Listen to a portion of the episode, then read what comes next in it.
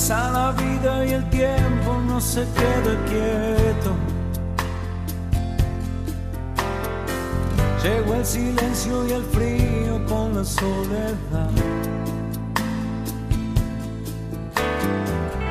¿Qué lugar anidaré mis sueños nuevos? ¿Y quién me da? El viento sur arreciaba sobre mi rostro mientras disfrutaba la inmensidad del horizonte de la cordillera de los Andes. Llegó caminando desde atrás, ya lo había visto antes, y es uno de los guardianes y chamanes de esta región. Cualailibó es su nombre, Traía unas botas de cuero de piel color marrón claro, hechas a mano, y una gruesa manta también de piel con lana sobre su espalda. Su rostro estaba pintado en un color rojo de colorido y con una vincha de plumas intentaba acomodar su largo cabello. Se sentó en silencio a mi lado durante varios minutos donde solo el viento parecía hablar al oído. De repente me miró, volvió su vista al horizonte y comenzó a hablar. Dice, la gente busca y busca y siempre parece que no reconoce el mensaje. ¿Qué tienes para decirme y enseñarme? Le pregunté. Él dijo, Dios es un escudo. Hoy las luchas son en otros planos y niveles. La espada y la lanza han sido cambiadas por las obras y las palabras. En varias ocasiones Él hablará por medio de una multitud, pero el mensaje debe llegar en forma individual a cada uno, tocando su corazón e incrustándose en su cabeza. En ese momento levantó su mano derecha y señalaba su sien. Yo solo lo observaba y disfrutaba de ese viento helado de la montaña. No confundan pobreza con riqueza. Él quiere a todo el mundo en abundancia material, feliz y en equilibrio. Sin embargo, la pobreza que se exige es la del desapego en el corazón de ataduras y dependencia material de todo lo tangible. Tu corazón debe tener suficiente lugar para que su palabra y su amor crezcan como su siembra dentro de ti mismo. Me miró fijo y continuó. Dice, guardar y atarse a un montón de porquerías traban la evolución. Recuerda siempre, después de la muerte existe la vida y en esa vida está el cielo, al que solamente llegamos luego de haber aprendido, crecido y cultivado ese amor junto a la esperanza y la caridad en las personas que te han acompañado en la vida terrenal. Mira el cielo ante la presencia de un gran cóndor en lo alto. Cuando giré la cabeza hacia donde estaba el guardián, ya se había ido. Esto nos hace reflexionar la cantidad de enseñanzas que hay en los sabios de las tierras, en los ancestros, en la gente de cada lugar, en los chamanes, en la gente que busca y tiene esa conexión entre la naturaleza, el ser y la espiritualidad. Hoy tengo una invitada desde la Sierra de Tarahumara, que lleva adelante una asociación que comenzó como un sueño hace 10 años y hoy es algo concreto. Machicó, que significa saber ser. No te pierdas el programa de hoy.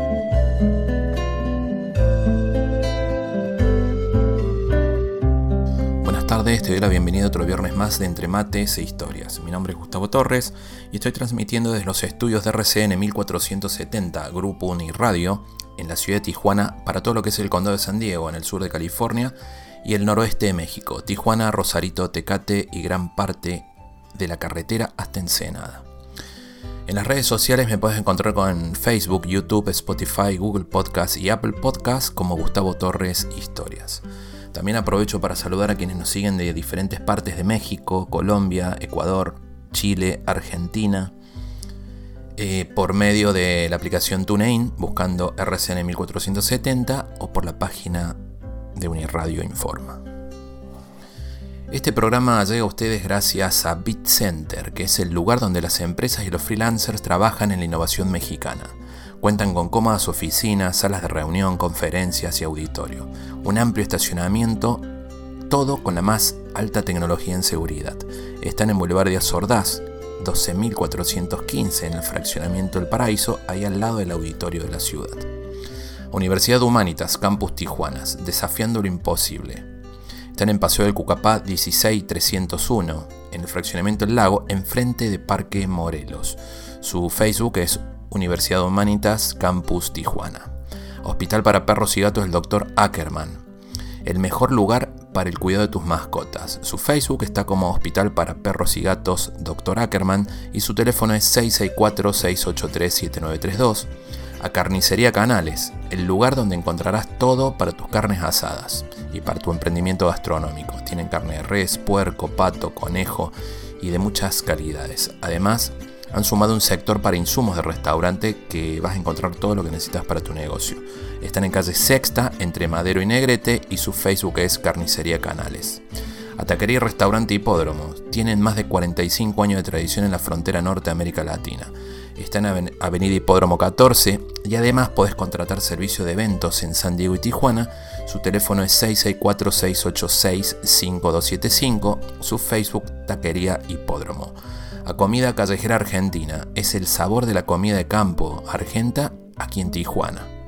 Tienen gran variedad de empanadas por región, salteñas, tucumanas, sanjuaninas, de humita, caprese y mucho más. Además, el mejor chimichurri que vas a probar en toda la zona. Su Facebook es Comida Callejera Argentina y su WhatsApp 663-2940-111.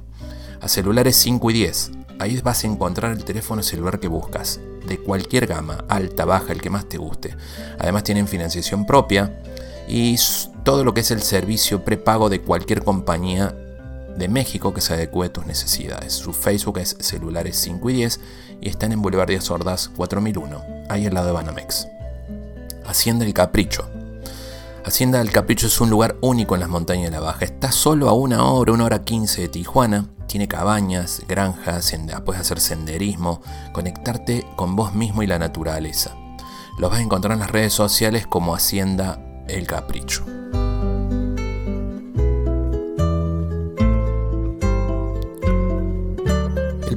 Hoy tenemos una charla donde quiero destacar la importancia de la colaboración, del trabajo en equipo, de encontrar esa comunión entre la naturaleza, las personas, y la cultura, los antepasados de la tierra, en este caso de la cultura mexicana y latina. En primera instancia tenemos una conversación con la licenciada Marta Rodríguez de Universidad Humanitas, que quise en cierta forma reproducir una charla que se dio de escritorio en el Alma Mater, donde hablamos de la importancia del servicio social ¿no? y de cultivar valores y principios en los estudiantes. Por otro lado, también tenemos a la doctora Irma Dinora Meneses. Ella es la fundadora y quien lidera este trabajo tan importante en la Sierra Tarahumara que hablamos, que es Machicó. Machicó significa saber ser. Un proyecto que comenzó como un sueño, como comentaba antes, y hoy es una realidad. Buenos días, Gustavo. Muy bien. Aquí encantada de estar eh, compartiendo con ustedes un poquito de lo de lo que se hace aquí en Humanitas.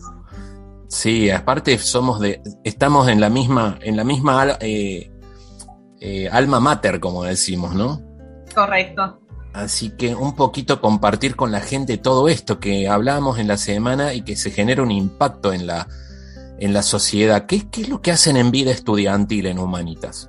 Bueno, dentro de la coordinación de vida estudiantil tenemos un programa, uno de los proyectos de la universidad que se llama Humanitas Vive, que es un programa de voluntarios en donde se invitan a los alumnos de las distintas modalidades eh, del sistema escolarizado, del sistema ejecutivo, a que se sumen a las distintas causas o a las diferentes actividades que se manejan dentro del programa encaminadas a hacer un, impacto o un cambio eh, dentro de las fundaciones con las que estamos colaborando.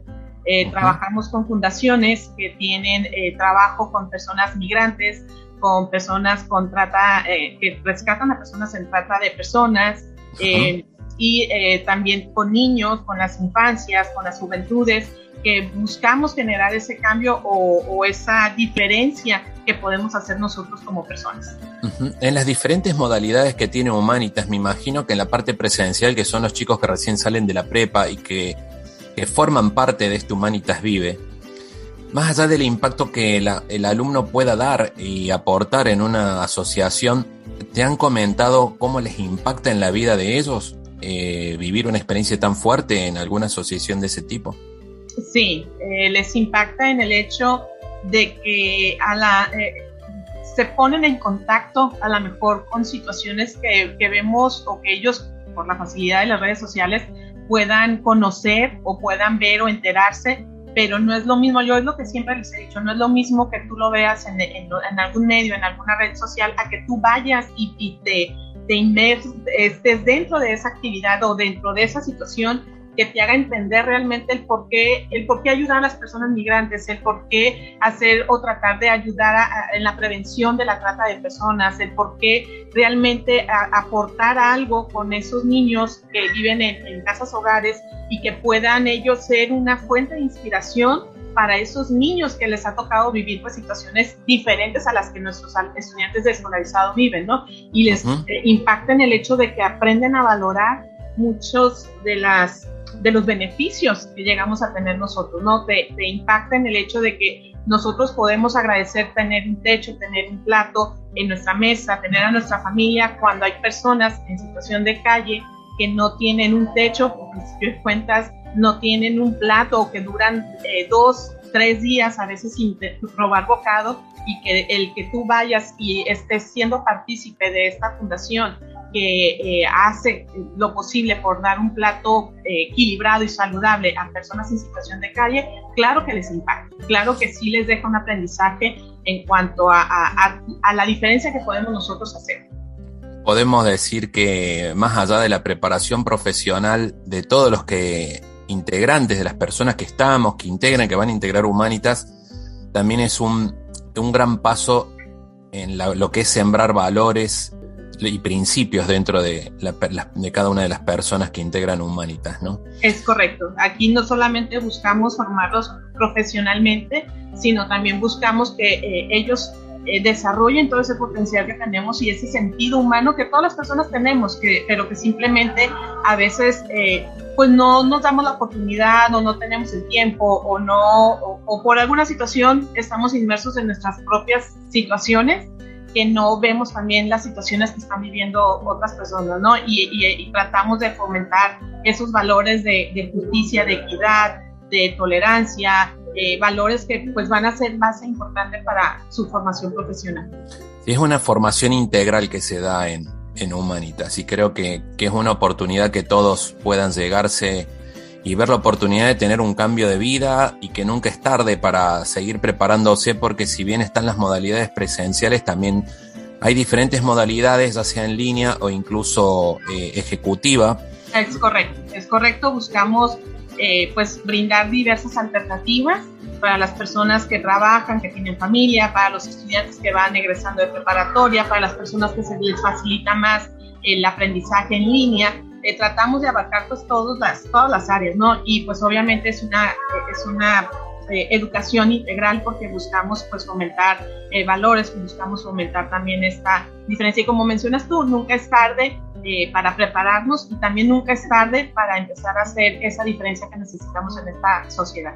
Excelente. Marta, le quiero dar paso y te quiero invitar a que escuchemos, hablando del tema de trabajo social que nos llevó esta conversación con vos esta semana. Eh, tengo en entrevista a Irma Dinora Meneses. Eh, Dinora, como la conozco, lleva adelante un proyecto en la Sierra de Tarahumara de los que cambian el mundo. Lo identifico de esa manera, un lugar en donde por ahí muchas veces no nos imaginamos que en un país tan grande como México, y grande México y hablo toda América Latina y gran parte del mundo también, ¿no? Que hay lugares en donde los niños por ahí no tienen agua, no tienen educación, o que duermen en una cueva, o que pasan fríos extremos en, o calores extremos, ¿no? Dinora creó una fundación que se llama Machicó en la Sierra de Tarahumara y te invito a que escuchemos la charla que tenemos. Cambia lo superficial Cambia también lo profundo, cambia el modo de pensar. Muchísimas gracias, pues muy contenta de estar aquí, eh, de poder, de poder tener una voz que sale más allá del lugar en el que yo me encuentro. Y pues gracias por la oportunidad. Aquí estamos, es que es un trabajo muy lindo que creo que hay que divulgarlo y difundirlo y contar qué se hace ahí. Contanos un poquito, fundaste Machico. ¿Qué es Machico? Machico es una asociación civil sin fines de lucro que su nombre significa saber ser. para mí la pirámide de la realización de cualquier ser humano es eh, la Trinidad, mente, cuerpo y espíritu. Y el saber ser te enfoca totalmente en la cúspide, en la punta de este, de este triángulo, de esta triada, porque si no sabes ser, pues entonces no sabes ni en dónde estar, ni qué tener, ni nada por el estilo. ¿Cuándo nace? Eso le dije machico, ¿es machi? ¿Cómo se pronuncia? Machico. Machico. Machico, son dos palabras. ¿De qué origen es Machico? Es Tarahumara. Tarahumara. ¿Y cuándo nace esta idea del proyecto de Machico? Eh, en realidad empieza a aparecer desde el 2000, que es 2009 más o menos, pero bueno, ese tendría que ser otro, otro video, este otro audio, porque es una historia muy, muy mágica. Sí, yo la conozco, que después la vamos a contar. Claro que sí, con mucho gusto. Este, pero realmente llego a vivir ya a, este, a San Juanito, que es la comunidad, que es la entrada a la sierra, eh, a la Sierra Madre Occidental, donde inicia todo este proceso del tren del Chihuahua Pacífico.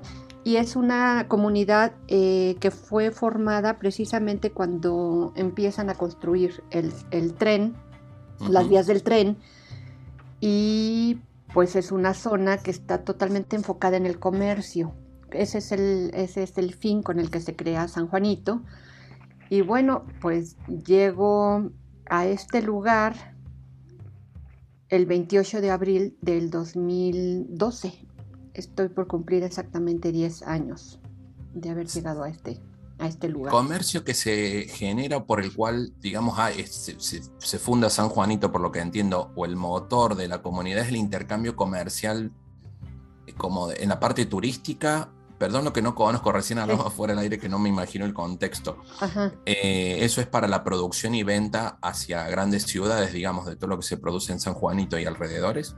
Fíjate que en realidad eh, es muy impactante darnos cuenta de que cuando se funda San Juanito, los que traían las semillas, hablamos de maíz, frijol, este, calabaza, eh, huevo, todo eso eran los indígenas, eran los tarahumaras. Ellos venían a surtir a toda la gente que viene a establecerse por el trabajo de la cuestión de, las vías férreas, ¿no? Del, tren. Y sin embargo, ahora con el tiempo te das cuenta de que han dejado de producir ellos, de que un conocimiento que todos tenemos guardados en nuestro interior, porque todos en nuestro interior somos agricultores, constructores y médicos, te das cuenta de que todo eso se ha ido supliendo por la cuestión de dame, dame, dame. Ya no somos generadores de nuestra sustentabilidad. Y así es como nace Mashiko, con una proyección de, de compartir, no de enseñar, de compartir conocimiento, porque todo ser humano tiene, tiene vivencias, experiencias que son la raíz del conocimiento, que cuando tú lo compartes, entonces das un paso más allá y se transforma en sabiduría. Pero tienes que pasar de la teoría a la práctica. Y en el hoy por hoy, eh, pues los indígenas, los mestizos, todos nos hemos convertido en, en parásitos, aunque suene fuerte la palabra, porque nada más queremos que los demás nos den y tú no puedes generar riqueza en tu interior, tú no puedes atraer nada que tú no seas. Entonces, si tú no das amor a la tierra, a los animales, a los seres, a los seres humanos, a todo ser vivo, entonces no estás atrayendo nada. Y esta es la base de cualquier conocimiento, de cualquier experiencia y de cualquier intercambio en los seres humanos. Y ese es el fin con el que fue creado Machico, ¿no? Recuerdo cuando te conocí que hablábamos que ibas a fundar, que querías hacer Machico hace 10 años. Sí, totalmente. Uno, uno de los motores de eso era que recuerdo que en la conversación decíamos, es que la gente, eh, me acordé por lo que vas a decir, ¿no? Sí. Es llevarlo al origen de la tierra, saber que ante cualquier cosa tenemos, ante cualquier eventualidad, llamémoslo eh, climática, por un decir, yo, yo te voy con qué lo relaciono saber que dentro de nosotros tenemos la capacidad de sobrevivir porque son como conocimientos innatos que vos lo acabas de decir, o sea, somos todos agricultores, somos todos médicos, tenemos adentro, es como la protección de una, yo siempre digo, ¿no? Cosiendo padre conocí eso, de, una, de un papá o una mamá hacia un hijo, ese amor, es como algo innato que está. Eh, no quería nombrar la palabra tragedia, ¿no? Por los sobrevivientes del avión de los Andes en el 72 o los mineros en el 2010, cuando pasó lo de Chile, que en estas situaciones adversas salen todos esos conocimientos y sale toda esa necesidad, ese, ese, el ser, la esencia que tenemos adentro de nosotros mismos. Tú, ¿Cómo es tu carrera cuando vos llegas y fundas con esta misión tan humanista, con una visión tan humanista en para ayudar, para dar, para recibir por este intercambio con la naturaleza y los, los aborígenes o los indígenas o las personas del lugar. Vos venías de, de, Ciudad de México, de, una carrera profesional. Sí, eh, realmente vivía en ese entonces en Cuernavaca, en la ciudad de la Eterna Primavera. Y de formación soy diseñadora gráfica en la misma carrera tomé una especialidad en textiles y después empecé a estudiar la carrera de arquitectura, la cual fue trunca, no la terminé, pero de ahí viene todo este amor por las construcciones sustentables. Empiezo a tener mucha, mucha relación con todo este con todo este acervo, este conocimiento que pues, me marcó, me marcó el, eh, un autor de un libro que llegó a mis manos que se llama El arquitecto descalzo. Ah. Y ahí empiezo a ver todo el proceso de la construcción que me, que me cautiva y bueno, pues todo empieza a ser muchísimo aprendizaje, todo el tiempo quiero estar aprendiendo, ¿no? Eh, llegan a mí cursos como los eh, cultivos en hidroponía, cultivos orgánicos, todo lo que es permacultura, y si bien en ese momento no tenía nada que ver con mi carrera profesional, porque me dedicaba a todo lo que es diseño gráfico, eh, esa semilla pues se va, ahora sí que se va gestando en mí para, para avanzar, ¿no? Y ya aquí en el proceso de estar en, San Juanito, eh, tomo certificaciones eh, internacionales sobre cuidado de niños, niñas en albergues, en casas hogar. Tomo eh, la certificación también en Pedagogía 3000, que ha sido, pues ahora sí que un referente, una columna, eh, una columna vertebral de apoyo para mí, junto con lo que es el sistema Waldorf, este, y pedagogías como la Montessori, y eso me lleva también a hacer un doctorado en educación, y eso pues es lo que, lo que puedo compartir en mi hoy por hoy ya con una, con una formación de, base, ¿no? Ya universitaria. Sí, y todos esos conocimientos, digamos que los unís y se los brindás a la comunidad, a la gente que, que está en San Juanito. Son como 20.000 habitantes más o menos. Correcto. Son 20.000 habitantes. Sí, correcto. Volviendo al tema de la fundación, estaba viendo tu página, todas las cosas interesantes. Yo te voy a decir por qué voy a este punto. Por decir, hacen todo lo que es manejo de cultivos, en la parte de educación, en el cuidado de animales, en la construcción autosustentable. ¿Cómo es cada uno de esos proyectos? Por ejemplo, ¿cómo se, cómo se concreta el tema de cultivo? Me imagino que es una capacitación a, los, a la gente local para que en sus casas, en sus comunidades vecinas, ellos empiecen a manejarlo de otra manera o, tener más herramientas, mejor dicho, ¿verdad? así es.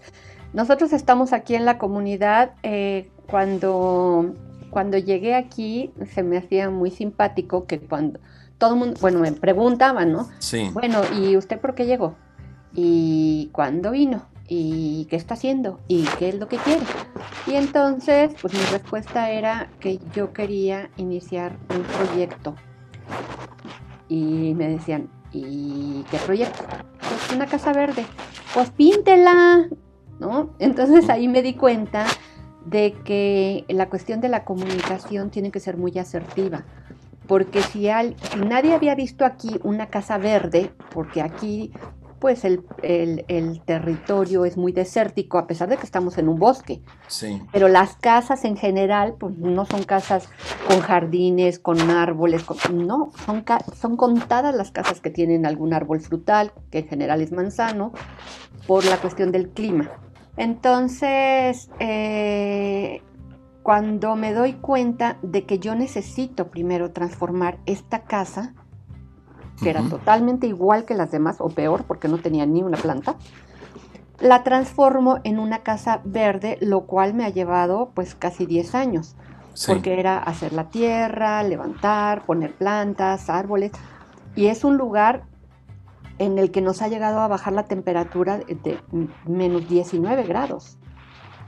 Tenemos muchísimos vientos, tenemos una altitud de más de 2.400 metros sobre nivel del mar, entonces tienes muchos puntos en contra para poder sembrar. Pero me di a la tarea de que yo quería demostrar que sí se puede. Entonces, hoy por hoy hay gente de aquí de la comunidad que ha venido a tomar clases, pero nuestro enfoque principal son las comunidades indígenas, respetando lo que son los usos y costumbres de, todas, de todas estas, de, toda esta cultura. Eh, nosotros, por ejemplo, no les llevamos semillas, les llevamos almácigos, que es la planta cuando ya empieza a crecer, cuando ya brotó. Porque para ellos el hecho de que les regalen, por ejemplo, semillas y que no se sepa si verdaderamente están pues vivas las semillas, es muy decepcionante que le dediquen tiempo a sembrar y que no se dé nada. Entonces lo que nosotros hacemos es, nosotros la sembramos aquí, empieza a crecer la semilla, se convierte en una plántula, en un almácigo y entonces nosotros se las llevamos para que tengan mejores resultados y puedan tener camitas de cultivo, que tengan una forma diferente de cuidar a sus animales de granja, porque tenemos que ser muy conscientes que los indígenas son nómadas. Ellos se mueven todo el tiempo por la sierra, por diferentes lugares, no están impuestos a estar todo el tiempo en sus casas cuidando de los cultivos como lo hacemos nosotros. Entonces tenemos que ser muy creativos para adaptar todo este conocimiento a su forma de ser y de vivir.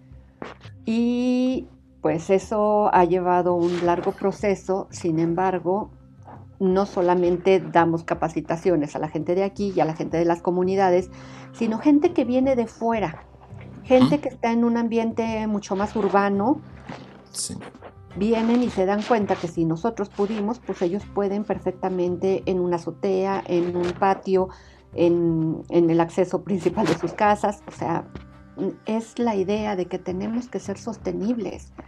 No podemos seguir dependiendo de que las grandes industrias nos estén alimentando, porque tenemos que ver también qué estamos comiendo, ¿no? Pero hoy en el siglo XXI, en el 2022, por ejemplo, hay lugares en el mundo, hablemos de México puntualmente, en donde, por ejemplo, no llegaba la telefonía. Cuando estamos en el trajín del día a día o en las grandes urbanizaciones, como comentabas recién, se hace muy difícil de creer o empatizar con alguien porque no se conoce esa realidad y la forma de vivir. Entonces, esto como para tener un contexto del, lugar. Eh, la educación primaria, secundaria, la escuela en sí, ¿también tienen un proyecto de eso? Eh, como tal, no. O sea, ayudamos y apoyamos a niños que necesitan ayuda con la escuela, pero no es el enfoque principal de, de Machico. Sin embargo, sí tenemos a través de proyectos que se han realizado, por ejemplo, ahorita estamos terminando con uno que esperamos tener continuidad, que se llama Awiwi. Ese significa la semilla que germina.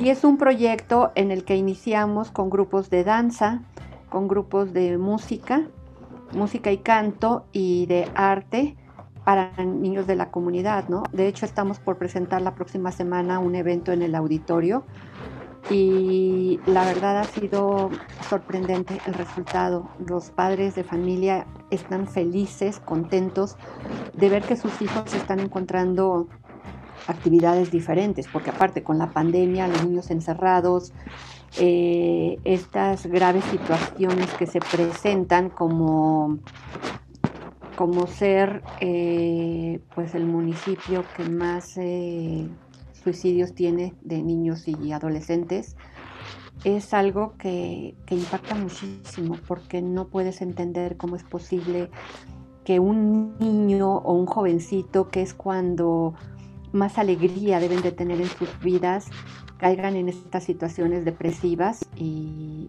pues que tomen ese tipo de, decisiones, ¿no? Entonces la asociación está, muy enfocada en todo esto, ¿no? Ese punto para, pero, sí, para preguntarte por la gravedad del tema, ¿no? O sea, mientras hablabas del tema de la danza y las ocupaciones en una, en una situación como la que vimos de la pandemia, Digo, le estás buscando darle un sentido a la vida a cada uno, encontrar su pasión, como la película, hay una película, Soul se llama en Disney, ¿no? Que creo que habla de encontrar el sentido de la vida y, es lo que veo que se está dando. Yendo al punto ese que pareciera a veces un tabú, es muy, un tema muy delicado de tocar, el tema del suicidio y en una comunidad decir, bueno, cómo poder ayudar en donde niños y adolescentes, en donde tenemos un mayor índice de suicidio. Es la necesidad de encontrar el sentido de la vida de cada uno, que hay algo más allá, teniendo algo tan importante tan cerca como es la conexión con la naturaleza. O sea, a una persona, dicen, por ejemplo, los, en, en Okinawa, que es el lugar, hay una zona azul cerca de Okinawa en Japón, es el lugar que le llaman la zona azul porque es con mayor longevidad en la vida. Y una de las de los factores que hace que la persona viva en ese gay que le dicen, ¿no? En encontrar el sentido de la vida, son los baños de bosque. O sea, es la conexión con la naturaleza la que sana. Digo, ¿cómo podemos hacer para ayudar y aportar a que esa conexión con la naturaleza en el entorno en donde viven, ahí en la sierra, la puedan sentir en el corazón y saber que tienen un tesoro en sus manos? Yo creo, eh, Gustavo, que cuando tú sales de un entorno, aprendes a valorarlo mucho más. Y eso fue lo que a mí me sucedió. En el 2000, ¿qué fue? No es cierto, fue en 1997, algo así, que, que regreso a la sierra por el regalo de mi graduación de la preparatoria. Yo no podía entender cómo, cómo no veían la belleza de estos lugares eh, no es por nada, pero el cielo de Chihuahua tiene algo tan especial, es un cielo profundo, es, y aparte estamos tan cerca del cielo por la altitud que parece que puedes tocar las estrellas, es, es algo tan mágico y tan maravilloso, pero, pero a mí me impactaba ver que a los turistas nos seguían llevando a, ver, eh, por ejemplo, que ellos vivían en cuevas, y que lavaban la ropa con el agua congelada. Y digo, es que, ¿por qué tenemos que mostrar esa parte? Y con el tiempo y con la edad me di cuenta de que, de que no valoramos lo que tenemos. No le damos verdadera fuerza a esta parte de la creación. Dios pinta el cielo, las nubes para nosotros todos los días y ni siquiera volteamos a verlo, ¿no? Y si bien las comunidades más alejadas tienen una gran conexión con Dios, con, el origen, con, este, con estos guías que nos están mostrando nuestro día a día la maravilla, la magia, hay mucha gente que la ha dejado de ver. Y cuando tú sientes que tus problemas son únicos, te lleva a situaciones de depresión, de angustia, en cambio, Machico se está esforzando a través de, programas también, eh, gobierno apoyó aquí con el DIF, a, hacer un programa completo de prevención del suicidio y a través de juegos empezamos a poner en práctica el que te des cuenta de que tus problemas no son únicos, que son universales. Cuando estás en un proceso de crecimiento, tus hormonas te hacen sentir todo lo negativo, lo feo, lo malo, la escasez. Pues no, vamos a reforzar todo eso viendo que eres un ser único, que lo que vienes a, promover y a dar eh, como propósito de vida es único y que si tú no lo haces, nadie lo va a hacer. Pero aparte traes la fortaleza, la bondad, la voluntad para hacerlo. Entonces nada más es cuestión de empezar a descubrir toda esa belleza y toda esa riqueza para darle impulso a todo esto, ¿no? Cuando la gente llega en un voluntariado, que en un promedio de una semana, estimo que es, yo creo que todos vamos con la idea, llegamos con la idea de dar.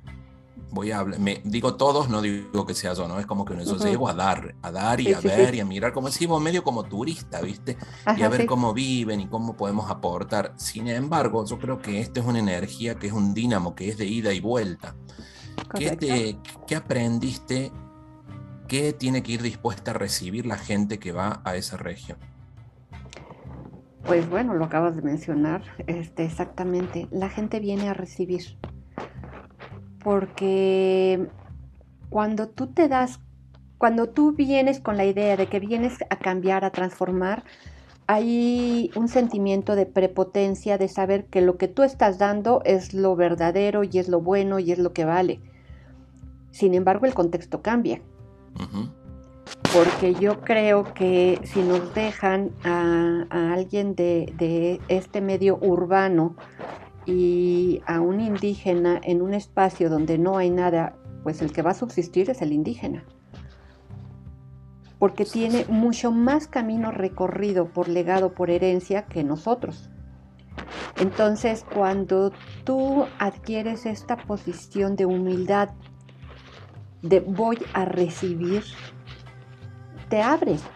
Y es el campo más magnánimo que existe, porque entonces sí puede haber un intercambio, un intercambio de conocimientos que te va a dar la pauta eh, para descubrir esa luz que ilumina tu ser, que en unos cuentos que acabamos de, escribir, eh, se habla de Arihuarraja, que significa la luz que ilumina, la luz que alumbra.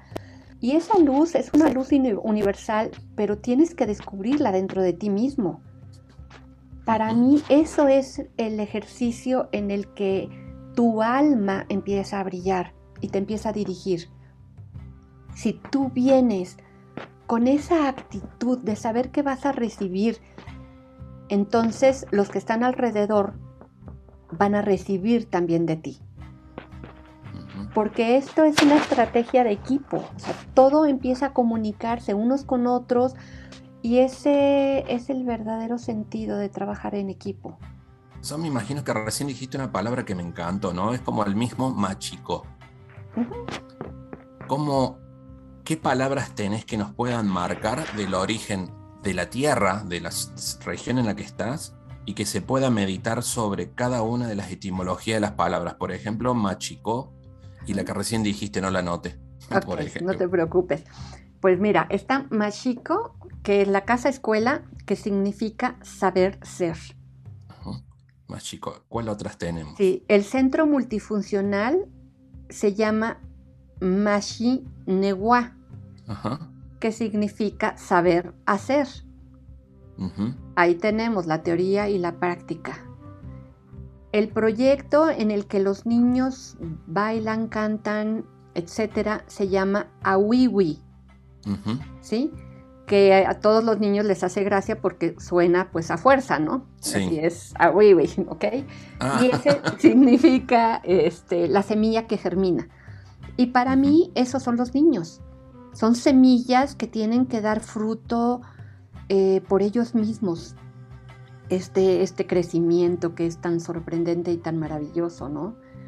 Y la que te acabo de mencionar, que tenemos una página precisamente en, YouTube, que acaba de iniciar y se llama Ariwa Raja. Ariwa Raja. Ajá, que significa la luz que alumbra, la luz que ilumina. Y para mí es, pues ahora sí que tu propia alma. Sí, vamos con dos puntos muy intensos en esto. Por un lado, eh, para cerrar el tema, cuando la gente va Cuando armamos un grupo que quiera ir, como me preguntaban, y la gente que quiere interesarse y que pueda ir, ahí voy a dejar mi número de celular para armarlo, ¿no? Claro.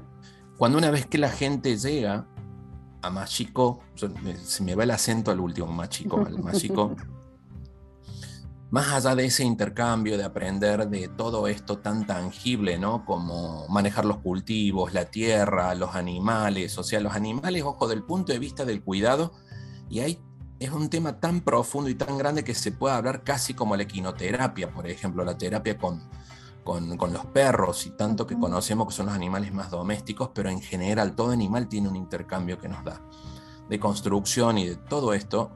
Hay una serie de conferencias o charlas que se da día con día, todos los días, más que conferencias o charlas, les llamémoslos tertulias o conversatorios, como la Sociedad de los Poetas Muertos. Ah, maravilloso. Sí, como un cielo tipo, como el que dijiste, de la guerra de las galaxias. qué, anti, qué, contradictorio la guerra.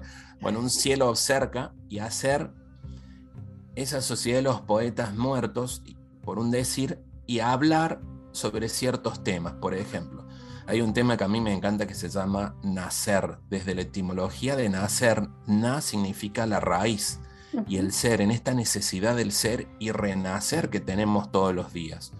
Y vos por tu lado, otro la batalla al no, me encanta el tema a mí de la etimología de las palabras y meditar sobre eso, meditar sobre uno mismo como un mandala mientras dibuja, ¿no? Como una especie de oración así a ojos abiertos. Y tenés vos a uno que... Eh, que es de reinventarse, uno de la co-creación y algo que hablabas de creando nuestra propia realidad también, que los das a, esos, a esas charlas. Sí, claro que sí.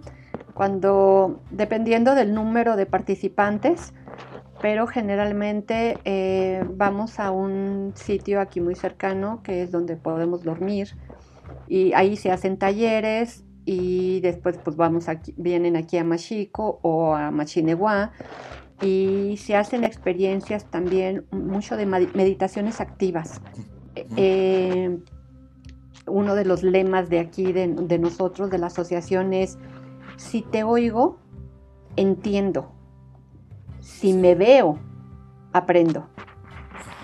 Entonces, parte de todo lo que vemos en estas charlas, en este, en este convivir, en este compartir, lo ponemos en práctica en, las, en las, dos áreas en las que estamos este, físicamente, ¿no? Y creo que los descubrimientos que se pueden hacer para cada uno de los integrantes, de los participantes, es de mucho crecimiento. De mucho crecimiento, entonces pues todos son bienvenidos, bienvenidas. Dentro de toda esta misión de Machicó, que hablamos de llevar un intercambio a una comunidad, de volver a conectar con la naturaleza, que nos ayude a ser, todo esto comenzó con un sueño con vos, pero no con un sueño de un proyecto, que lo soñaste, ¿verdad? Así es, correcto. ¿Y, cómo fue ese sueño? Pues esto va a ser tema de, de otro, de otro video porque es bastante... Lo voy a, te, voy a, te voy a ayudar con algo, te voy a hacer una introducción. Ok. Cuando uno en un sueño empezás a tener mensajes de un lugar mágico en donde ir a intercambiar para encontrar tu propio ser, la necesidad de encontrarte. Yo lo interpreto de esa manera por lo que me habías contado, ¿no? Entonces se funda, estoy acortando muchísimo esto, ¿no? De esta historia, se funda todo esta, este proyecto que se concreta y se hace realidad. A lo que yo quería ir es que existe un mundo espiritual en todo esto, una espiritualidad muy grande en, atrás de un proyecto para crecer y quiero destacar la grandeza de la tierra y de los orígenes de los seres humanos y de las personas, en este caso de los Tarahumara, y del bosque, para encontrarnos con nuestro propio ser. Correcto. Que el que va ahí va a ir a una especie de reinvención, a una especie de desintoxicación, a una especie de exorcismo, dijera Santiago Pando, un amigo que tiene una película. Ajá que habla de todo esto. Un exorcismo eh, de jugos, él lo llama cuando habla de una desintoxicación. Ok. ¿Con qué nos encontramos del punto de vista espiritual en la región? Y con vos, ¿con qué, ¿de qué podemos hablar? Pues principalmente es mis palabras resuenan en ti porque eres eso precisamente que estás escuchando. No se trata de Dinora, se trata de cada uno de nosotros. Y tú comentas ahorita de un exorcismo, yo siento que es como exprimirnos a nosotros mismos. Y, y, ese, ese elixir que sale de nosotros es lo que te está diciendo quién eres, a qué veniste y que no queremos escucharlo pero está dentro de nosotros. Esa es la magia de lo invisible, la magia de, escuchar ese ser interior que es tan sabio que te va empujando, te va empujando.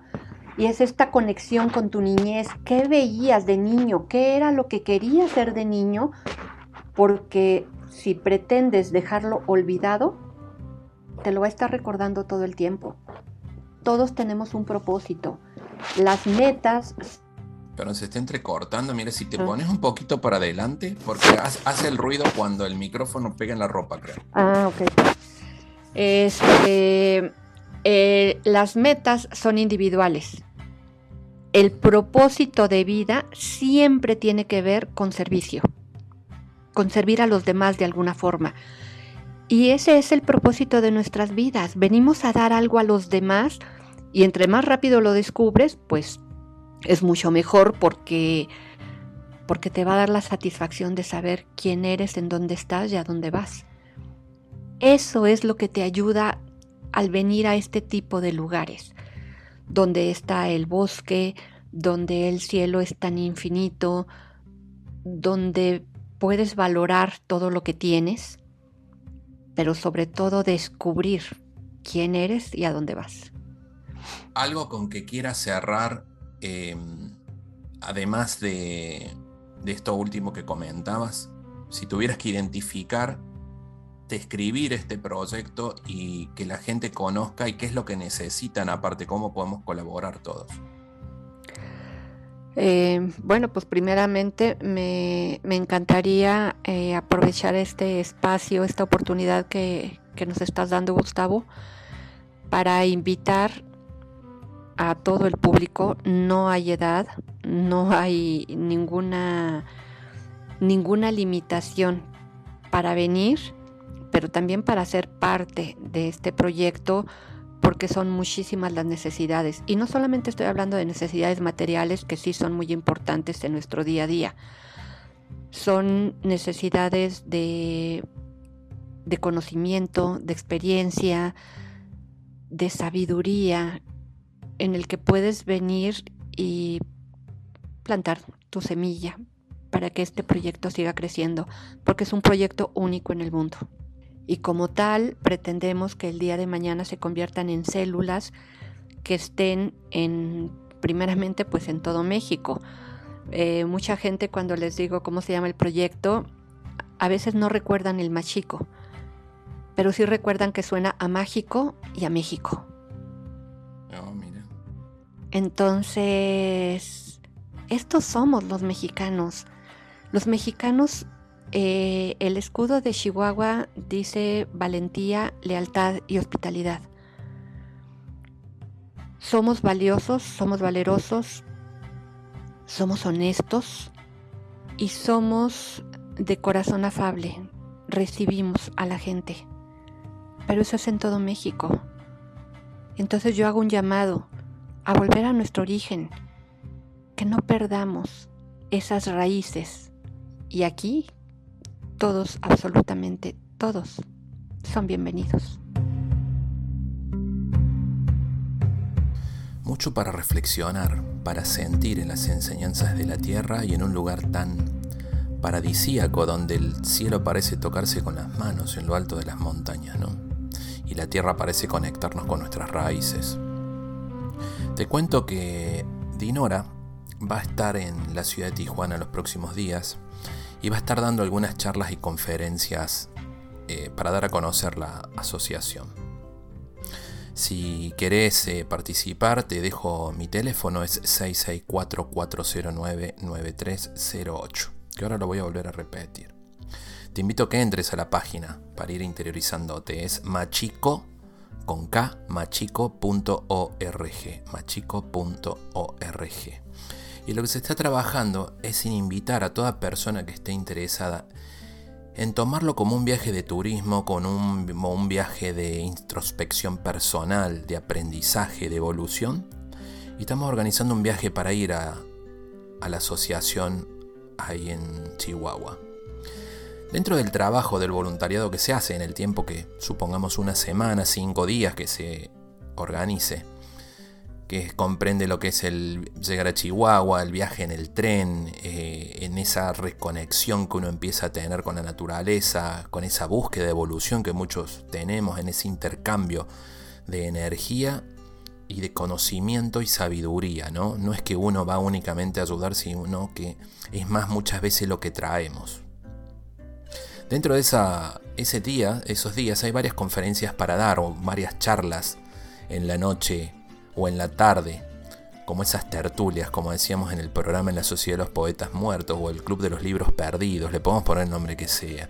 Hay una conferencia que se llama Nacer, en un día. Nacer desde la etimología de la raíz del na y el ser con ese. Nacer. Después de una época y un tiempo tan difícil que venimos con el tema de la pandemia, es reinventarnos. Es una conferencia una hora y media. Después hay otra que es la batalla al no. Es la cara a cara de todas las adversidades con las que nos encontramos en la vida, con historias y un storytelling del programa para motivarnos, programarnos y plantearnos objetivos. Después otra es la meditación y el sentir en cada palabra originaria con gente del lugar, de la sierra. Otra es creando la realidad, una especie de creer es crear, creándolos nuestras propias acciones, nuestros propios proyectos. Y otra charla, conferencia es reconexión entre tu corazón y la naturaleza.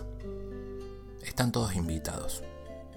Cualquiera que necesite información en la organización de este viaje a la Sierra Tarahumara, le dejo mis celulares 664-409-9308, repito, por WhatsApp 664-409-9308. Te doy las gracias por acompañarnos y te espero el próximo viernes en Entre Mates e Historias. Que tengas lindo fin de semana. Quiero despertarme en un mundo agradable quiero darme libertad.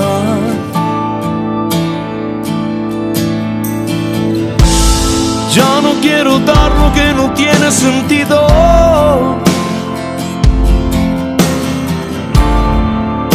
Solo quiero aquí estar.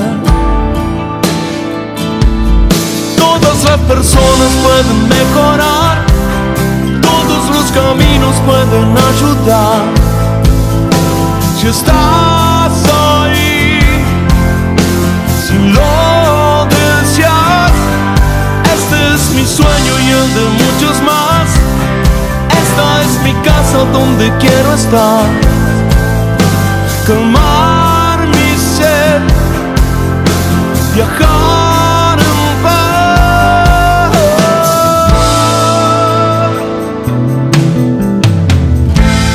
Necesito darme un espacio en el tiempo.